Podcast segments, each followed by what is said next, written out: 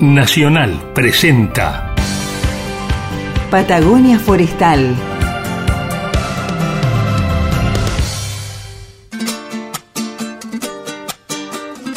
Patagonia Forestal, un espacio de encuentro y diálogo para compartir saberes y miradas. Se suma un nuevo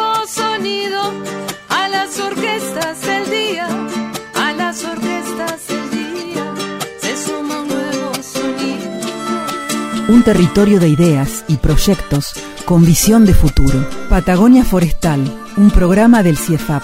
Patagonia Forestal, un lugar para sentir la investigación, la innovación y el desarrollo. Aquí comienza Patagonia Forestal. ¿Cómo estás, Héctor? Otro programa, pero a pura primavera, ¿eh? Y, y seguimos sumando. El otro día estaba viendo la lista de, de columnas de este año y realmente era bien larga. Sí. Bueno, ¿qué sentís con este, este aire a, a primavera, flores, aves? La gente ya está Es, con ganas de salir, bueno, excepto en los últimos vientos, ¿no? sí, es fantástico. No se, no se compra con Mastercard esa, esa, esa sensación, el, el aroma de, de las flores, de los frutales, de la tierra húmeda a la mañana. Eh, es verdad que las cosas más importantes de la vida no se pueden comprar. ¿Qué te parece entonces si arranca- arrancamos este programa con historias de ciencia en la vida cotidiana? A ver, ¿qué tenés preparado para hoy? Mira, el título de- del tema de hoy es Ese monstruo, el método científico. Uh, a ver, un- es un monstruo. Se escucha mucho, sí, porque hay, hay como una especie de, de- de- de mito, de idea que el, que el método científico es algo, algo muy sofisticado, algo muy extraño a lo cotidiano, y en realidad es algo sumamente sencillo y eso es lo que voy a tratar de, de resumir. Asumo que, que mi tendencia, sí, que mi tendencia a, a simplificar las cosas para entenderlas y desmitificarlas puede ser un, poquito, un poquito exagerada, porque corro el riesgo de sobresimplificar los temas, pero prefiero dejar aspectos relativamente importantes fuera de la, de la ecuación en pos de entender el meollo del, tem- del tema. Siempre hay tiempo para agregar elementos a- un razonamiento. Es más, creo que cuando discutimos, a menudo creemos no estar de acuerdo cuando en realidad, por no, por tener demasiadas ideas en la cabeza, estamos hablando de temas distintos, lo que también suele ser exacerbado por una tendencia a confrontar, sobre todo en estos días. Pero bueno, desde mi mente lineal o unidireccional, como le quieras decir, voy a tratar de intentar describir muy simplemente qué es el método científico. bien interesante. Como definición, como definición, yo diría que es una manera confiable de entender las cosas. Y para eso voy a mencionar un ejemplo súper simplificado. Supongamos que paso por una panadería acá cerca de mi casa a, la- a media mañana eh, tres veces. Esta semana el martes, la semana que viene el jueves y la otra semana eh, lunes. Y resulta que de las tres veces que paso, dos veces está cerrada. Puede ser que justamente los días que pasé fueron los únicos dos días del año que decidieron bajar las persianas, ya sea porque no tuvieron energía, porque se les rompió el horno, anda a saber. Pero también puede ser que sean bastante haraganes y a menudo no abran porque deciden tomarse el día libre. ¿Cómo sé yo eh, cuál es la situación en la que estoy parado? Bueno, también puede haber una situación intermedia, ¿no? Pero eh, para saber cuál es la verdad del asunto tendría que pasar un montón de veces más por la panadería. Esto, de alguna manera, implica un estudio científico, porque va a tener objetivos, hipótesis, metodología, resultados y discusión. Mi objetivo es claro. El objetivo de mi proyecto científico es saber qué proporción de días la panadería está cerrada. ¿Son muchos o son pocos? Por otro lado, mi estudio tiene también un alcance, porque yo el estudio lo voy a hacer durante un año. Si yo quiero sacar conclusiones para un año que no sea este, voy a estar cometiendo el error de extrapolar los resultados. ¿Sí? Entonces, voy a tener además hipótesis porque esta va a hacer que la panadería a menudo está cerrada sin motivo alguno. Y además yo puedo decidir pasar todos los días, digamos, durante un año a media mañana, a las 2 y a las 6 de la tarde, porque de esta manera puedo saber exactamente qué proporción de, de días al año está cerrada, incluso si esto ocurre por la mañana o por la tarde. Pero hace falta que pase tantas veces para poder Claro. sacar una conclusión contundente. A ver, No, capaz que pasando dos o tres días, cada, cada dos o tres semanas, sea suficiente. Bueno, para tomar esta decisión, ¿qué hago? Busco en Internet estudios parecidos que se hayan hecho en la Argentina o en otras partes del mundo y veo cuántas veces le fue necesario pasar por la panadería para sacar conclusiones contundentes. Esto es lo que nosotros llamamos científicamente la búsqueda bibliográfica o en otras palabras, búsqueda de antecedentes. ¿Cómo hizo la gente para desarrollar estudios relacionados sobre el mismo tema?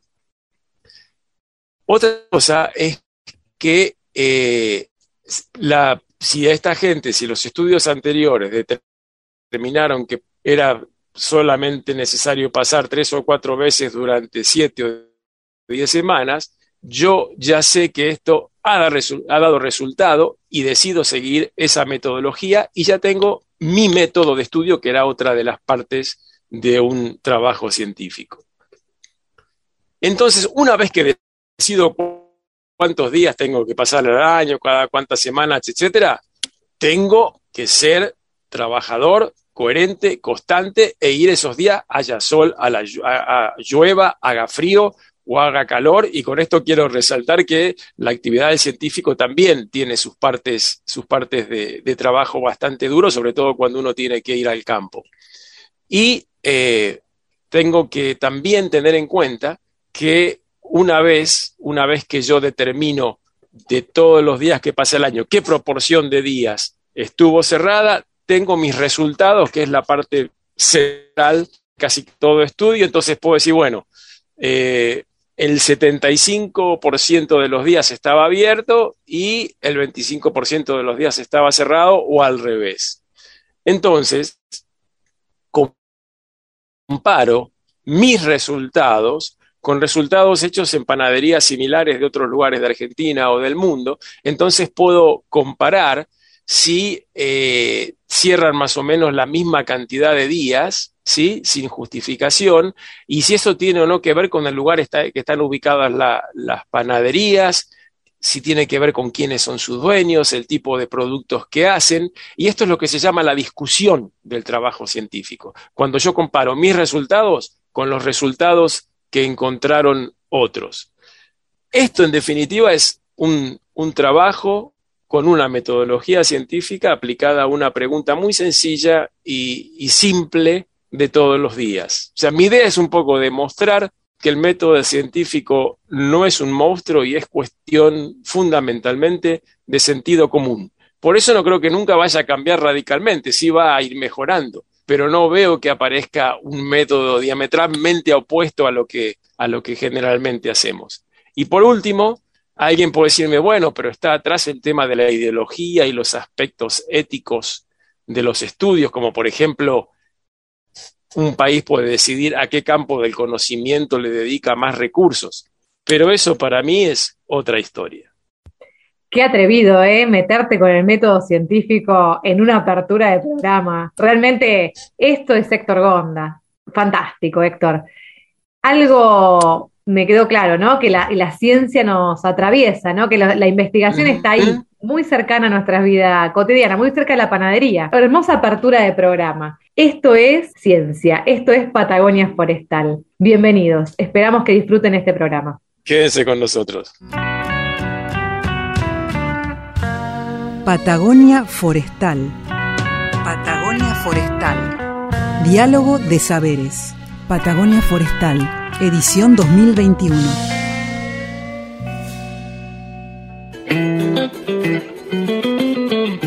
Este programa lo arrancamos así, Héctor. Vamos a hablar de un montón de hongos, de un montón, de comestibles, de eh, degradadores, eh, bueno, de todo. Tenemos un, un staff de investigadores Pero vamos a, a comenzar con María Eugenia Salgado Salomón, la doctora María Eugenia, que la agarramos con las manos en la masa. En sus Literal. hongos. ¿Cómo estás, Literal. Eugenia? Hola, ¿qué tal? ¿Cómo están todos? Un gusto estar de nuevo con ustedes. Y sí, me agarraste, por suerte es radio y no, no me pueden ver, pero literal me agarraste con las manos en la masa, eh, con, con el, el- el guardapolvo puesto, estamos en el laboratorio. Y bueno, y aprovechando esta virtualidad que tiene cosas buenas, charlando con ustedes un ratito. Pero sí, Sí. me agarraste en el laboratorio. No, nos consta, nos consta que, que vivís trabajando y que tenés el microscopio encarnado de alguna manera. Sí, justo estamos, bueno, van a charlar con ella dentro de un rato, pero justo estamos trabajando con, con la alumna avanzada de ingeniería forestal, está ahí de recibirse con Paula, Paula Giles, ya van a hablar en un rato con ella, pero bueno, estamos trabajando en su proyecto justo en este momento y, y bueno, justito en este mismo marco, charlando con ustedes, así que casi, Sí. casi que ustedes y los radio, Esto- todos los es- radioescuchas están adentro del laboratorio con nosotros. Es- Esto es radio verdad. Esta es Radio de Verdad. Bueno, hablemos de las 38 Jornadas Argentinas de Botánica y en su marco también el simposio de la Asociación Micológica Argentina eh, Espegasini. Eh, estuviste en la organización, ¿tenés tiempo además para organizar este tipo de jornadas, Eugenia? Bueno, No la, es- la asociación, la Asociación Micológica Carlos Espegasini, de la cual yo soy parte de la comisión directiva en este periodo, es una asociación que nuclea a la gran mayoría, si no todos los micólogos argentinos. ¿no? Todos no, porque hay algunos que se van renovando y todavía no se han incorporado, pero que nos nuclea como micólogos argentinos.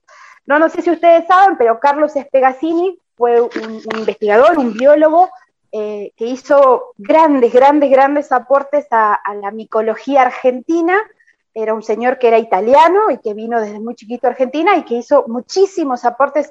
Eh, da para, para hablar solo de él porque realmente ha descrito montones de especies, incluso algunas que ustedes han hablado en este programa que son comestibles, como por ejemplo el Cortinarius magellanicus, ese honguito violeta que se come que estoy segura que lo charlaron con Caro y Sí. Belén. Bueno, esa especie fue descrita por el mismísimo Carlos Espegasini alrededor de 1887, o sea, hace más de un siglo. Eh, realmente es uno de los mayores contribuidores en especies y en cosas a la micología argentina y estudió todo tipo de hongos y un tipo muy brillante que muchos de nosotros hubiéramos querido conocer. En honor a él, nuestra asociación lleva el nombre y bueno, y hemos organizado este simposio que básicamente lo que queríamos hacer era mostrar en el marco de estas jornadas eh, qué está trabajando lo- los micólogos argentinos, ¿no? Y íbamos desde la ciencia básica, que, que, bueno, que se hacen cosas que tienen que ver con, con describir especies y empezar a buscar compuestos y demás, hasta cosas súper aplicadas, como muchas de las que ustedes van a charlar dentro de un rato. Entonces, bueno, en ese marco eh, estuvimos trabajando. Yo creo que las Entregamos próximas. premios, además. Está bueno. Yo creo que la- eh, en las próximas generaciones probablemente van, van a hablar de vos y varios otros, otros científicos que están trabajando con hongos en el, en el CIEFAP como espega- espegacinitos. Yo creo que tenemos acá una, Eh, una, bueno, una, sí. ca- una cantera de espegacinitos que está, que va, a dar- que va a dar que hablar y ya está dando que hablar. Y yo tenía. Bueno, si sin va- duda, sin duda el, el doctor Rachenberg, eh, quien fue mi director y quien fue mi mentor y quien sigue siendo mi mentor en, en muchísimas cosas, es, es un espegacinito en, en- en chiquito. Ojalá mis alumnos dentro de muchos, muchos años puedan decir lo mismo de mí, sí, pero sin duda hay- tenemos gente súper reconocida a nivel mundial como es Mario.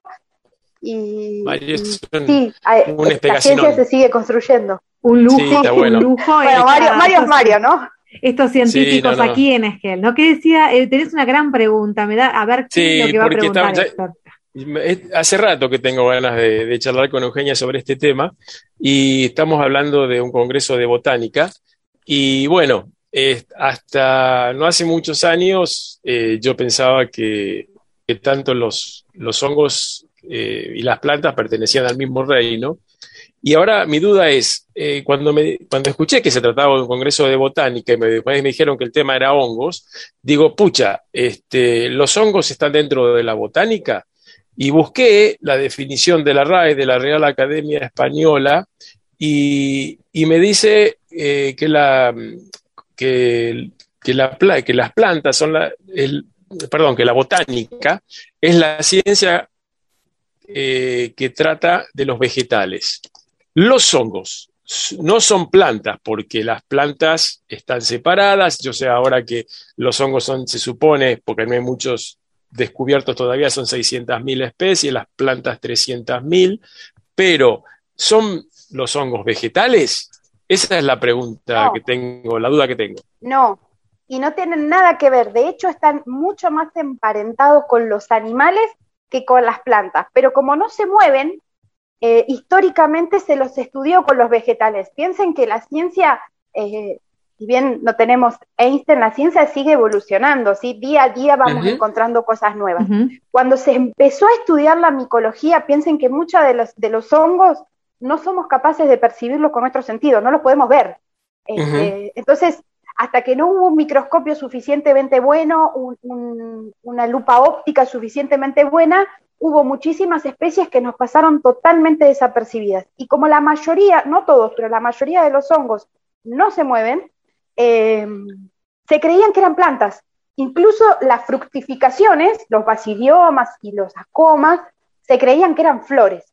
Si bien es análogo, porque son fructificaciones, es decir, es como la manzana del manzano, Sí. eh, se creía que eran plantas. Por eso es que históricamente nosotros participamos en las jornadas de botánicas y en las jornadas en general, congresos y simposios donde se trata de plantas, generalmente Ahí los micólogos también participamos. Pero es una cuestión histórica. Por otro lado, en mi caso particular y en el caso particular de una de, de las charlas que yo sé que van a hablar dentro de un rato con Paulita, eh, existe lo que se llama la simbiosis y es donde muchos hongos interactúan de manera benéfica con plantas. Y después están los patogénicos, que es de nuevo una interacción, pero negativa. Entonces tenemos muchísima interacción con el reino vegetal. Entonces, Eh, eh, me, me- me das lugar a otra pregunta, digamos, teóricamente, si ustedes pudieran separarse de la palabra botánica, ¿qué palabra le pondrías? ¿Congresos de qué si no son de botánica? Si son congresos exclusivamente sobre hongos. Sería Micología. micología la palabra. O sea, Sí, y de hecho existen. Ex- Está el, el argentino, el latinoamericano y el mundial de micología. Y existe Perfecto. la Organización Internacional de Micología, o la Asociación Internacional de Micología. Bueno, lo Perfecto. interesante es que todavía es que siguen compartiendo con, con la- los congresos de botánica y con los de micología, siguen como buenos hongos nos seguimos desparramando, entonces nos seguimos metiendo en todos los lugares donde nos dejan, e incluso con estas asociaciones, tanto benéficas como, como negativas, como son estos mutualismos y estos eh, parasitismos, ocurren también con, con animales, con insectos y con humanos, también hay Ahí también micólogos en- Sí, también hay micólogos que tienen sesiones, por ejemplo, en los congresos de medicina o en los de entomología, porque hay muchísimos hongos que crecen de manera benéfica con, con- con insectos y de manera eh, patogénica y los, incluso los matan y se usan como controladores. Entonces, eh, si bien son un reino en sí mismo y tenemos congresos propios, y de hecho dentro de lo que es la micología hay distintos tipos de congresos. Por ejemplo, hay congresos donde solo se trata de fitóftora, que es, bueno, ya no es más un hongo siquiera, pero eh, antiguamente se creía que era un hongo y se estudia solo la fitóftora. Después hay congresos solo de micorrizas, que es un tipo de asociación que tienen los hongos con las plantas. Y tenemos congresos internacionales donde nos juntamos, yo siempre participo de eso, siempre que puedo, eh, solo los, los- los que trabajamos en esa temática. Y después están los congresos micológicos donde todas las temáticas relacionadas con hongos, que hay muchísimos congresos propios, nuestros congresos por temática, y como buenos hongos exploramos nuevos nichos, nos sumamos a los de otras, las de otras disciplinas también. Muy interesante. Invadimos. Eh, Están sí, invadiendo todos lo- los reinos. Donde nos dejan un lugar, ahí nos metemos. Eugenia, y para eh, cerrar este, esta, esta nota referida al encuentro que acaban de tener, ¿cuáles fueron, bueno, tus conclusiones o mm, qué rescatás de este encuentro donde presentaron los trabajos investigadores del CIEFAP y, bueno, también donde pudieron dialogar con investigadores de otros lugares, ¿no? Aprovechando un poco esto de la virtualidad. Sí, tal cual. Creo que fue un, simposio sumamente exitoso. Eh, bueno, obviamente investigadoras, tanto Caro como Belén, investigadoras de nuestro centro, participaron desde los hongos comestibles, pero estuvimos en cosas que tienen, que van desde la remediación en agua salada, como son los manglares, eh, la remediación de hidrocarburos, hongos eh, patogénicos en humanos y hongos comestibles. Ya tuvimos una gran diversidad, fue un simposio del día completo, empezamos a las 10 de la mañana, terminamos, fue súper enriquecedor para todos los que participamos porque obviamente escuchamos cosas asociadas a lo que nosotros estamos trabajando, pero también de otras, de otras disciplinas que enriquecen lo que nosotros estamos haciendo. Eh, un congreso, una jornada, un simposio, siempre tiene esto, ¿no? Es, es muy educativo y esto también es para saberlo. Nosotros como investigadores jamás terminamos de formarnos, seguimos estudiando todo el tiempo, todo el tiempo estamos estudiando porque siempre hay algo nuevo para saber. Entonces, estos espacios de, interactuar Con, de interactuar con colegas son sumamente formadores, ¿no? Uno escucha cosas nuevas, gente que trabaja en lo mismo que uno, pero que lo aborda de manera distinta, gente que trabaja con los mismos organismos, pero en, ecosistemas totalmente diferentes, claro. Eh, gente que trabaja en un ecosistema similar al tuyo, pero que trabaja con otro microorganismo. Entonces, sumamente enriquecedor y permite que la comunidad científica, científica que estamos trabajando en las diversas temáticas interactuemos entre nosotros. Máxime en esta virtualidad que además de el espacio del simposio era básicamente Argentina, pero pudimos invitar gente de otros lados, entonces había personas de Puerto Rico y demás que nos pudieron aportar, gente, eh, si bien es de Argentina, pero que del Malbrán, que vinieron y dieron charlas sobre determinadas técnicas micológicas de, detección rápida.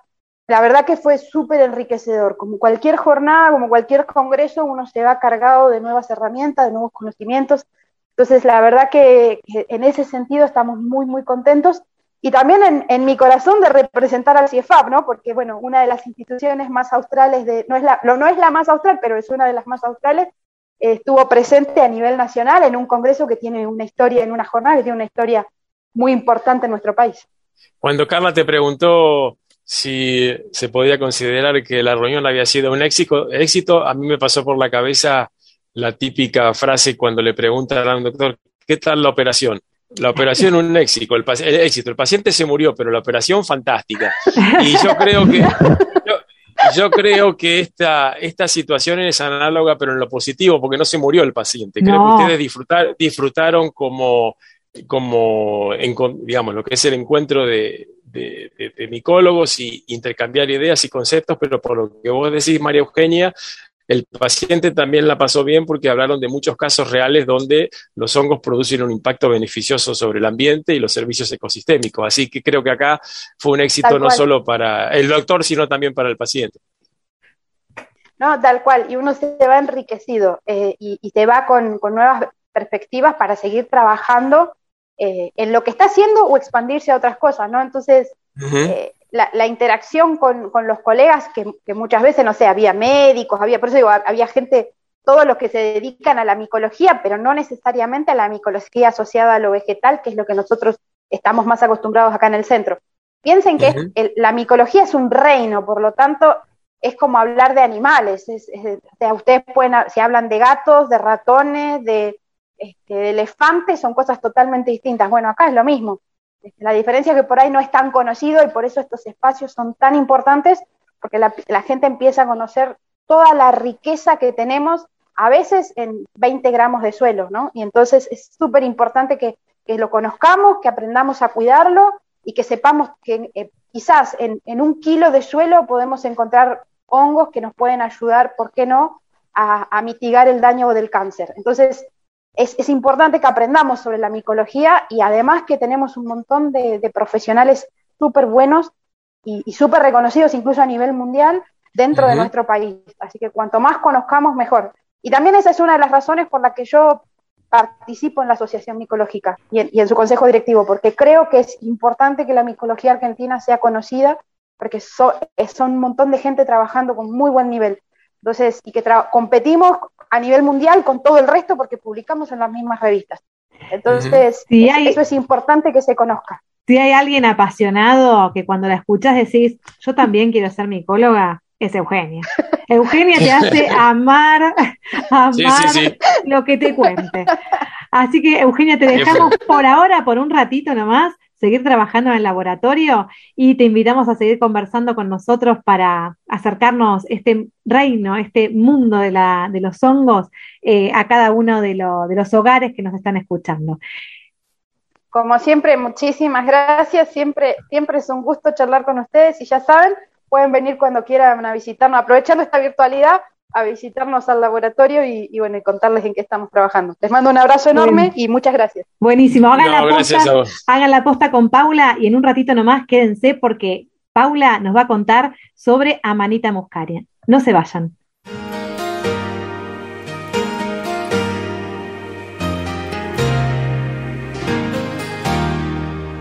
Cambia las cosas de lugar Probé distintos laberintos por curiosidad. Será de tanto que mentí, ni yo me lo creí. Te miras al espejo, ya no te ves de lejos, no queda nada por decir. No distinguí si era un error.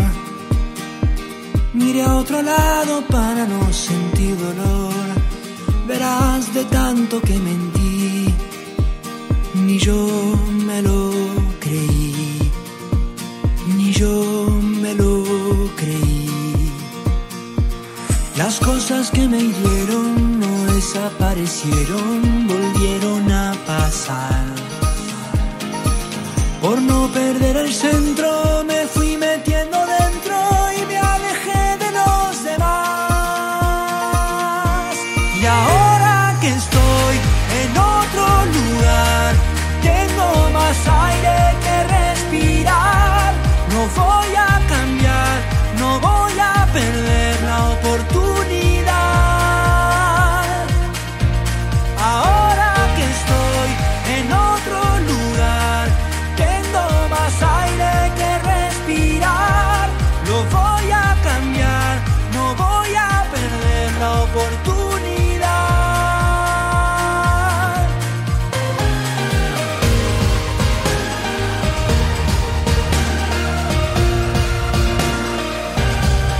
Patagonia Forestal, Diálogo de Saberes. Qué buen comienzo este programa con María Eugenia hablando de hongos, con su pasión por, por este reino. Y nos contaba que están ahí en pleno trabajo con las manos en la masa, junto con Paula Giles. Este, Paula está trabajando con Eugenia. Sí. No, que es, es, fantástico que estén trabajando tan fuerte con, con, este nuevo reino que poca gente sabe que, que las, los hongos son el doble de las plantas, por ejemplo, ¿no? Sí, buen dato. Bueno, vamos a ver qué nos cuenta Paula Giles acerca de su eh, trabajo que presentó justamente en el simposio de micología sobre la samanita muscaria, ese hongo que, bueno, el de los dibujitos, ¿no? Ese rojo con manchitas blancas. A ver, ¿qué nos cuenta Paula? ¿Cómo estás, Paula? Hola, ¿cómo andan? Bueno, miren, me agarraron, me agarraron en mi primer día de beca Así que acá estaba en el CIEFAP trabajando con mi directora de tesis, que es María Eugenia. Estábamos preparando unos compuestos. Así que bueno, salí un poquito del laboratorio. Bueno, muy bien, gracias. ¿Qué, es preparar unos compuestos, Paula, para los que no, estamos en el mundo del micológico? Eh, bueno, yo también soy nueva. ¿eh? Estábamos preparando unos compuestos para luego extraer ADN de, bueno, de unos honguitos que ahora les voy a contar. Ah, mira, ustedes no, hacen nada normal, ¿no? Como cultivar, cultivar los hongos en una quinta, una huerta. De, entrada nomás se van a lo, celular y a, lo que tiene que ver con la genética. La otra vez, eh, Eugenia me contaba que hacían unos licuados de amanita para extraer justamente el ADN. Bueno, contanos cómo es esto, qué es lo que está pasando con las amanitas ahí en el bosque nativo, eh, porque en realidad están asociadas a las plantaciones. Contanos un poco. Sí, claro. bueno, les cuento un poquito. Eh, bueno, yo estoy trabajando con la manita muscaria, que bueno, creo que la mayoría lo conoce, es el honguito, el típico honguito de los dibujos animados, el rojo con, puntitos blancos, y es un hongo ectómico rísico que se asocia eh, naturalmente eh, a bosques de pináceas, ¿no? Pero hace un tiempo lo que se viene observando es que es su presencia en bosque nativo, específicamente en Notofagus dombelli, que es el coihue. Entonces, bueno, yo estoy trabajando con esto. Mi trabajo, el objetivo que tiene es determinar esto, si, si eh, Amanita está invadiendo el bosque nativo de, de Coihue. Em, entonces, sí, Héctor. No, yo te quería aprovechar eh, hacerte una pregunta que tengo en la cabeza hace rato sobre la manita, Sí. más general. No sé si vos por ahí lo, lo tendrás tan claro o no, porque no es la especialidad de tu estudio, pero yo leí que es una especie prácticamente cosmopolita, o sea que vive, está presente en casi todo el mundo. Y no, no me queda claro si la manita que tenemos nosotros acá en la Patagonia es nativa o ha sido introducida o no está del todo claro. ¿Vos, vos, vos podés decir algo al respecto? Es que, mira, en realidad su origen está en el hemisferio norte, ¿no? Eh, más que nada en los países nórdicos. El tema es que ya hace muchos años, cuando uno introduce especies exóticas de plantas, vienen asociadas estos hongos, las micorrizas. Entonces llega a un punto, como vos decís, ya es cosmopolita. O sea que ya la vas a encontrar en muchos lugares, no, ya no está en su lugar de origen. Y bueno, ahí está el Sí, dilema, ¿no? Como con muchas especies, ya si, si es exótica o Sí, sí. si ya es nativa. Es algo así como, como los Claro. gorriones o los estorninos en el mundo de las aves. Claro, sucede lo lado, mismo con otras paloma. especies. Sí, tal cual. Bueno, gracias. Bueno, gracias y por- por entonces- responder. Entonces la manita, que habitualmente uno la asocia a los pinos, como decías, Sí. ustedes empiezan a detectar que aparece en eh, bosques de notofagus. ¿En Sí, qué lugar, cómo y por qué, digamos, prestar atención a esta aparición? Digamos, ¿por qué que hay que poner el ojo? ¿Qué, qué efectos pueden generar? Mira, eh, las observaciones fueron en, el par- en parques nacionales, o sea, en áreas protegidas, en el Parque Nacional Los Alerces y en el Parque Nacional Lago Puelo. Ahí se observó. Y hay que tener cuidado porque eh, cuando empieza a invadir esta micorriza, en el bosque nativo puede producir desplazamiento de, de micorrizas nativas, porque empiezan a competir por las raíces y por, por el suelo, ¿no? Y lo que hace esto es generar maladaptación de la especie forestal asociada. Esto quiere decir que llega un punto en que no va a haber más regeneración del bosque. Entonces se, se empieza a perder eh, el bosque y toda la biodiversidad asociada. Y bueno, Y- eh, Pero es es, una gran es para, es para tanto, Paula. Me llama la atención que, que, que una micorriza tenga semejante poder para desplazar a las otras, como sucede, no sé, como el- con el abejorro europeo y nuestro abejorro nativo, que Claro. sí, que sí tiene ese problema, pero no, no, no me imaginé nunca que las con, la, con las micorrizas podía pasar lo mismo. Sí, sucede lo mismo. No te puedo decir en cuánto tiempo sucede, pero hay otros trabajos eh, que, bueno, que te hablan de, de esto mismo, de los efectos que tiene sobre el bosque. Te O cuento, sea, mirá. que muchos otros... Sí, Sí. dale. Te cuento que en Oceanía En muchos En otros lugares del mundo, entonces... sucede lo eh, mismo. estaría pasando, claro. Estaría pasando lo mismo. Sí, Claro. tal cual. Paula, y mm, bueno, Mirá esta, vos, en bosque, en bosque, en bosque, en bosque nativo australiano. Sí, viste que con Australia comp- eh, compartimos eh, los notofagus, o sea, no, no la misma especie, Claro. el género. Y bueno, Sí, sí. y sucede lo mismo, Amanita muscaria, asociada a los pinos, ahora hace unos años se la ha encontrado eh, asociada eh, a- al notofagus kuningami, Sí.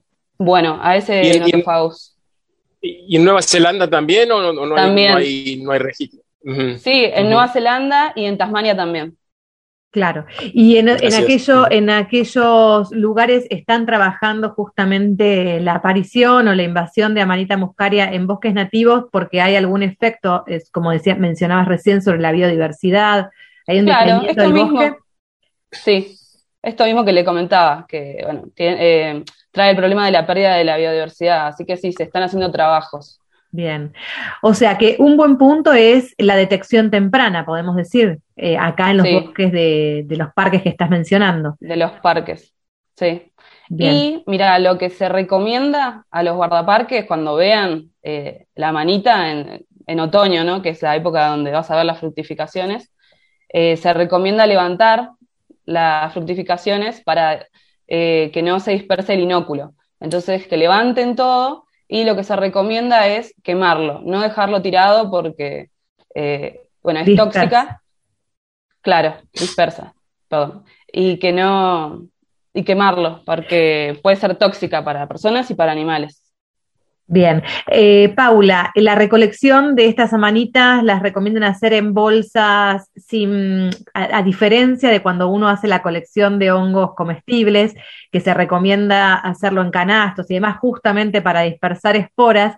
En este caso, imagino que la recolección debiera ser en bolsas cerradas, donde uno evite la dispersión del inóculo al, al moverse, al caminar, al, al desplazarse hacia el lugar de la quema. Claro, tal cual, como decís vos, para no seguir dispersando las esporas, el inóculo. Uh -huh. Bien. Paula, sí, ¿tiene alguna solución? Qué, qué paradoja, Carla, sí. qué, qué, paradoja que sean tan lindas y tan malas. Me hace acordar a la, a la, a la, a la novela de televisión, de esa, esas chicas tan lindas que son las más malas de, de, de, de la novela. Eh, ah, es algo parecido, porque realmente son muy lindas. En su lugar. Está buena la asociación en su lugar de origen una, una, seguro tienen una, una buena función, la, las bonitas amanitas muscarias. En su lugar sí. de origen sí, porque están asociadas a, a, a pinos, básicamente.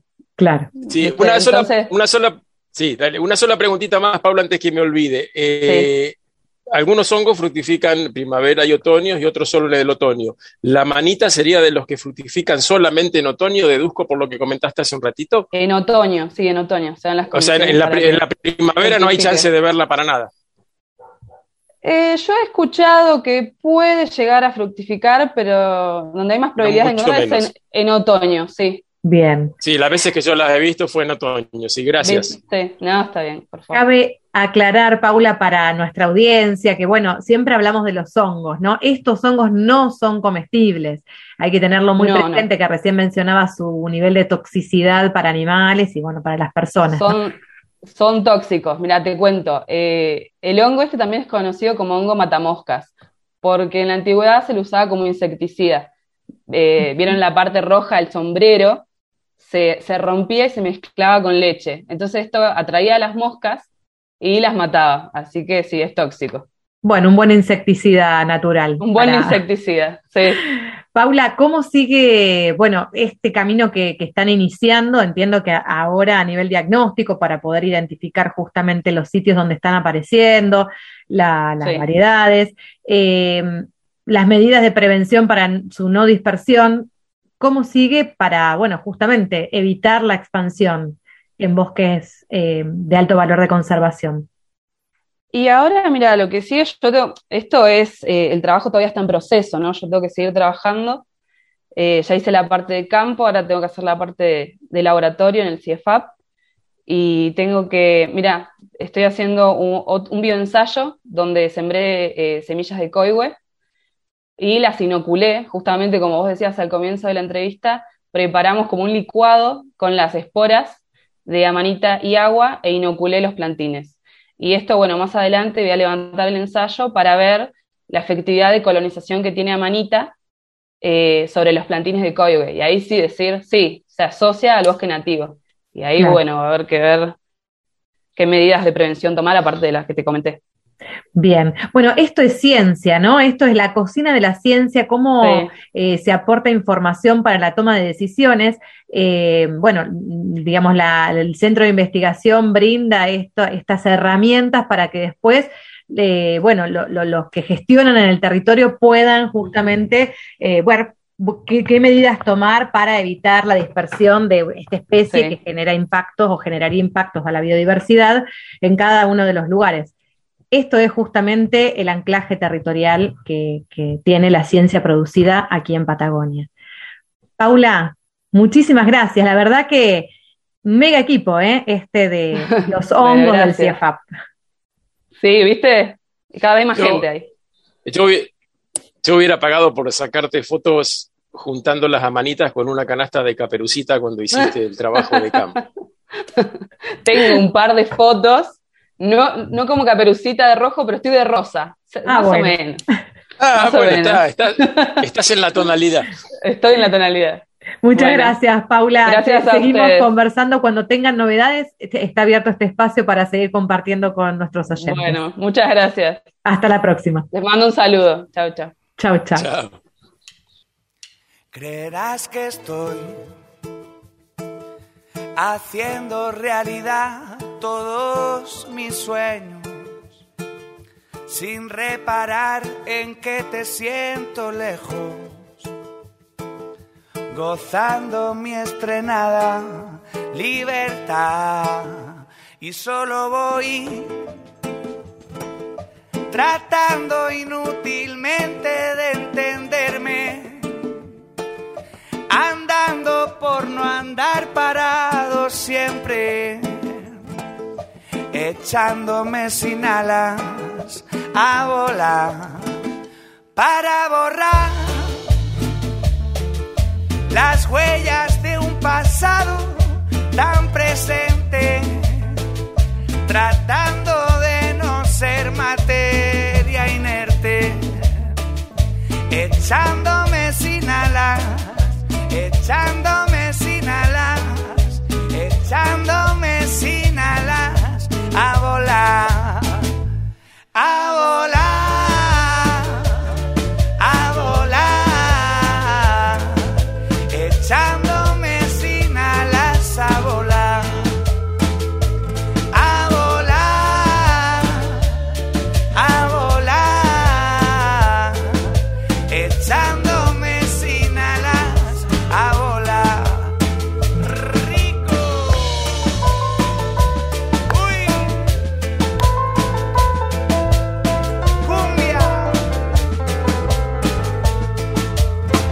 Patagonia Forestal.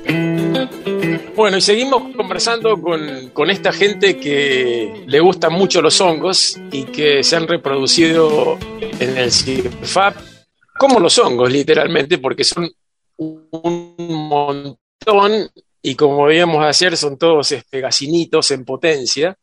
Y hoy tenemos el placer de charlar con Laura, que es las investigadoras, y nos va a contar un poquito sobre dos trabajos que ha publicado recientemente y que vamos a tratar de que se entiendan, porque lo que hacen ellos no es algo muy, muy común ni muy natural y no es eh, nada similar a lo que es armar una quintita.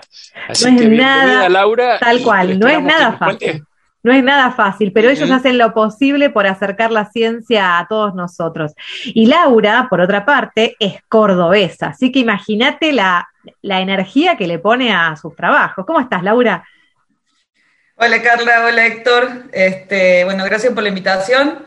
Em, yo soy esquelense, ya sé como un montón de años que estoy acá, pero la tonada sigue media intacta, así que mitad cordobesa, mitad esquelense. Ah, muy bien. Bueno, Laura, eh, han presentado unos interesantísimos trabajos en el último simposio de micología del Espegacini. Eh, bueno, hace un ratito charlábamos con María Eugenia Salgado Salomón, con Paula, eh, y ahora, bueno, tu turno. A ver, presentaste dos trabajos, uno sobre micología y otro de fisiología y fitoquímica. A ver, ¿de qué se trata esto que, que, and- que andan ahí indagando en el laboratorio? Bueno, voy a hacer el intento de pasarlo para que se entienda, como decían recién. Eh, cualquier cosa, me interrumpen. Sí. Pero. Uno, bueno, como, como decía, uno de los, de los trabajos es en el área de micología. Micología, eh, en micología trabajamos con hongos, sobre todo, y lo que hacemos, lo que hicimos en este trabajo, que es una línea que empezamos hace un par de años acá con la doctora Laura Vélez, es em, tomar algunos de los hongos que tenemos en nuestros bosques de acá, ¿sí? que por determinadas características los elegimos, y eh, cultivarlos en el laboratorio. Entonces, una vez que tenemos una parte de esos hongos, tratamos de extraerles unos compuestos, ¿sí? Que se llaman polisacáridos, que son unos carbohidratos, o sea, eh, son moléculas compuestas por un montón de azúcares, y eh, después nosotros nos quedamos trabajando con ese ex- extracto que tiene adentro estos polisacáridos. Y lo que, mm, lo que tratamos de probar o lo que tratamos de evaluar en el laboratorio es si estos extractos provenientes de diferentes hongos, creciendo en distintos medios de cultivo, es decir, a los que les proporcionamos diferentes comidas, por decirlo de alguna forma, si estos sacáridos, estas moléculas que tienen los hongos, tienen actividad antioxidante o no. Eh, básicamente en eso consistió ese trabajo, se hacen distintos ensayos o, o- o pruebas en el laboratorio y se evalúa si tienen esta capacidad de ser antioxidantes y si la tienen, bueno, cuál de, los, de, de estos extractos de los diferentes hongos es mejor, eh, para, con un, un fin más grande de, de, bueno, de que podamos en algún momento utilizar eso nosotros, consumirlo, ¿cierto? Esa es la idea mm, de ese trabajo. Esto, O sea que yo- si- sí. si- perdóname, Carla, entonces res- lo que yo saco como resumen es que estaría, estarían de alguna forma buscando la, la- la fórmula de la vida eterna, una cosa por el estilo, o Y los lo piensan que, va, que, digamos, que esto podría ser usado. Sí, porque en definitiva, digamos, es, tratar de, prolongar la vida, ¿no es cierto? En realidad lo que tratamos, digamos, eh, nuestro cuerpo, eh, nuestro cuerpo los antioxidantes son necesarios porque si bien nuestro cuerpo los produce y demás, siempre tratamos de, mantener un equilibrio, ¿no? Entonces muchas veces ese equilibrio nosotros lo podemos tener, pero a veces no- frente a determinadas condiciones se altera todo. Entonces, consumiendo eh, alguna sustancia uno puede ayudar a restaurar este equilibrio y por eso dicen que de cierta forma previene el envejecimiento, porque volvemos al equilibrio, las células se dañan menos y demás. Y sí, exactamente, eso es lo que tratamos de buscar con estos hongos, eh, potenciales hongos medicinales, que en base a nuestros Claro. resultados estarían andando bastante bien. Y o sea que tendría el, el como objetivo final por ahí ser incorporados a productos farmacéuticos si es que tienen el poder antioxidante que ustedes buscan. ¿Y Hacia por esa qué- línea vamos.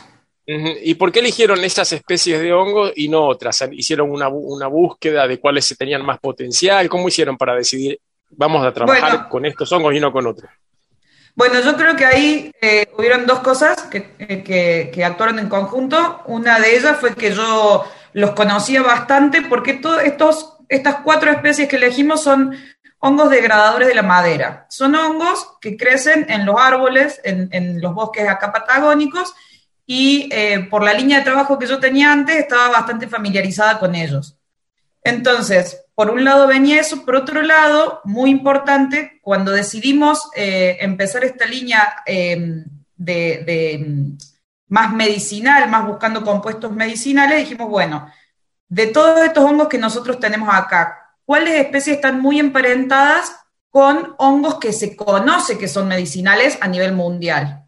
Y ese fue como nuestro eje. Entonces, estas cuatro especies de alguna forma están emparentadas con otras especies que ya están muy, muy estudiadas y se siguen estudiando continuamente. Es, es un tema que está muy en auge en este momento.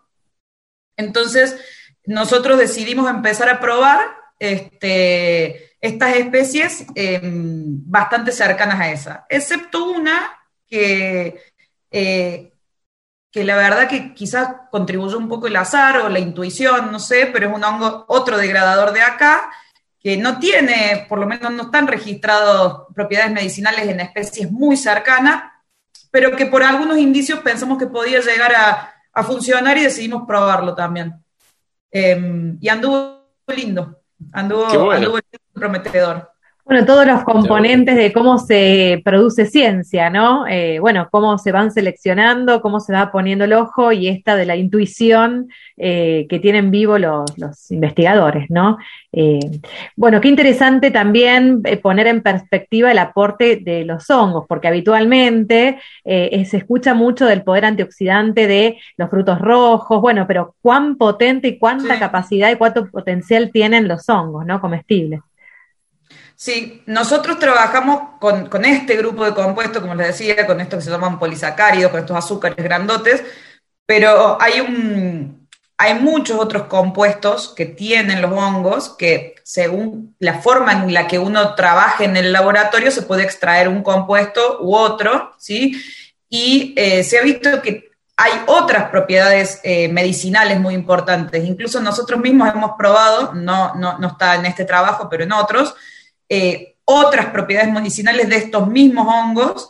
eh, y sí, son muy prometedores los hongos como grupo. Y eh, por eso es que creo que también están siendo tan estudiados en este momento. Qué interesante. Damos vuelta a la página y hablamos del segundo trabajo que presentaron en el simposio. Bueno, el otro trabajo eh, es un trabajo que mm, hicimos en conjunto con el doctor Ariel Marfetán y con el doctor Omar Ordóñez, que se incorporó el- a nuestra área el año pasado, eh, con otros colaboradores también, dentro de lo que está la doctora Laura Vélez. Y eh, en este caso eh, ya no tiene que ver con los hongos, tiene que ver con las bacterias, ¿sí? Y lo que, lo que intentamos hacer fue, bueno, lo que hicimos en realidad, fue obtener tres bacterias diferentes, dos de ellas venían de la rizófera del ciprés de la cordillera, es decir, son bacterias que crecen cerca de las raíces del ciprés, por algún motivo están ahí, ¿cierto?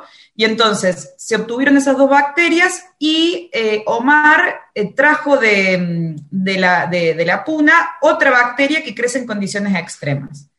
¿Y qué es lo que se hizo? Con estas tres, eh, se, evaluó si alguna de estas tres bacterias, o las tres o ninguna, tenían la capacidad de ayudar a las plantas a crecer más. Eso se llama promoción del crecimiento vegetal.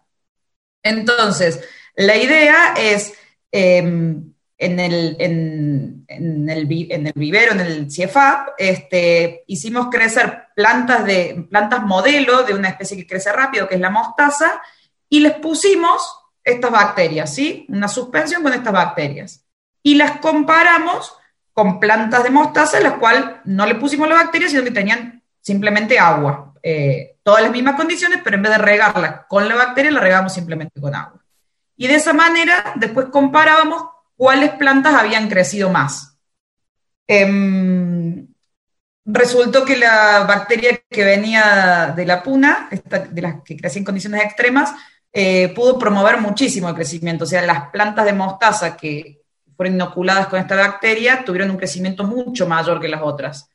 Eh, entonces, en un segundo paso, lo que se hace es ir a investigar el genoma de esta bacteria, o sea, qué genes tienen que pueden estar eh, haciendo que esta bacteria promueva el crecimiento de las plantas. Eh, y se encontró que tiene un montón de los genes que se conoce que son promotores de crecimiento vegetal.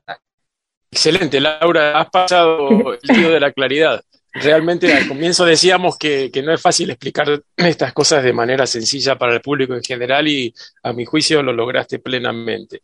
Y te voy a hacer una pregunta para ser coherente, eh, análoga a la que te hice sobre el otro trabajo. ¿Por qué trajeron esas dos bacterias de la puna y no de otro lugar? Asumo que probablemente porque ya se había probado que habían tenido un efecto interesante sobre el crecimiento de otras plantas, pero me gustaría que me lo dijeras vos. Eh, mira, esta bacteria eh, digamos, tanto las del ciprés como la, la que trajo Omar, eh, son bacterias a las que ya les habían probado otras cosas, ¿sí? Que sí, exactamente. No en promoción de crecimiento, pero que sí habían hecho otras pruebas anteriores. Y, y muchas veces cuando uno tiene un, un organismo que, que, empieza a funcionar bien, más en lo que es biotecnología y demás, uno empieza a, a, a tratar de, de, seguir indagando a ver si, si, si este organismo tiene, tiene eh, bueno, los efectos que uno, que uno trata de, de encontrar, ¿cierto? En, en, en, algo que uno quiera para, justamente para usar biotecnología. Incluso después hicimos otros ensayos posteriores que de vuelta no están en este trabajo, pero eh, cuando vimos que esta bacteria era tan buena promoviendo el crecimiento vegetal, también eh, la, tratamos de enfrentar con, bueno, con el, con el gran problema que tenemos acá de la fitóftora, de la que provoca el mal del ciprés, para ver si podía combatir y de esa forma, de cierta manera, proteger a los cipreses. Así que mm, es un organismo que tiene un montón de, mm, de potencial. Eh, y justamente esto de secuenciar, es decir, de, de, ver cómo es todo ese genoma de la bacteria, permite ir, eh, en cierta manera, mm, chusmeando eh, qué, qué, es lo que hay ahí adentro qué, es lo, qué genes están ahí adentro que pueden llegar a ayudar a diferentes actividades que pueda tener este, este organismo. Qué interesante. Eh, sí, súper interesante y este, realmente a mí me, me, pondría muy contento si algún día tratan de probar alguna bacteria o algún hongo que nos pueda ayudar a, a salir de pelados. Está con el tema de, de, de, la, de la fuente de la, de la vida eterna, Héctor. Sí, sí. incluso ya Incluso ya nos diste la, la idea de, de, uno de los temas para el programa. Vamos a poner Forever Young de Rod Stewart. bueno. Laura, entiendo entonces que están trabajando fuerte también en esta línea entonces de promotores de crecimiento y demás, ¿no? Con, el, con una, una de las Exacto. líneas estratégicas de trabajo en el centro. Exacto, sí, sí, sí. En, en ambas líneas se, se está trabajando eh, de manera continua y con bastante energía. Vamos a ver. Eh, Se siente. Se siente. Gracias, Laura, por compartir con nosotros. ¿Y no te pasa, Héctor, que terminás de hablar con estos jóvenes investigadores y te sentís parte del equipo, del team de científicos? Sí, más, que nada orgulloso de, ser vecinos y, compartir, eh, ser parte de la misma institución. Gente, queridos oyentes, esto es ciencia, esto es CIEFAP y es de aquí, de Esquel, de la Patagonia. Gracias, Laura. Gracias. Un abrazo. Hasta la próxima. Todos los jueves, de 18 a 19, con la conducción de Carla y Héctor, Patagonia Forestal, Patagonia Forestal edición 2021. Qué buen programa, Héctor. Hoy fue un programa a puro hongo, el mundo de los hongos, ¿no? Sí, nos va dentro, de poco este, van a, copar el, planeta estos micólogos, pero con razón. Como yo siempre digo, eh, todavía no, no, caigo en mi capacidad de asombro desde el día que me enteré que hay el doble de especies de hongos que de plantas en el planeta. Sí, siempre nos recordás ese dato que es súper súper llamativo, creo que, lo tenemos súper presente. ¿Y cuánta, cuánto método científico ¿no? hay atravesado aquí en, estas investigaciones que compartieron eh, nuestros colegas del CIEFAP? Sí, es la única manera de lograr conclusiones que tengan sentido y que sean útiles para otros científicos que quieran hacer estudios similares. ¿Qué les parece entonces si seguimos dialogando en próximos programas? No nos abandonen, ¿eh? que todavía queda mucho Patagonia Forestal para compartir en próximas ediciones, aquí en Radio Nacional Esquel. Contamos con ustedes la semana que viene. Hasta la próxima.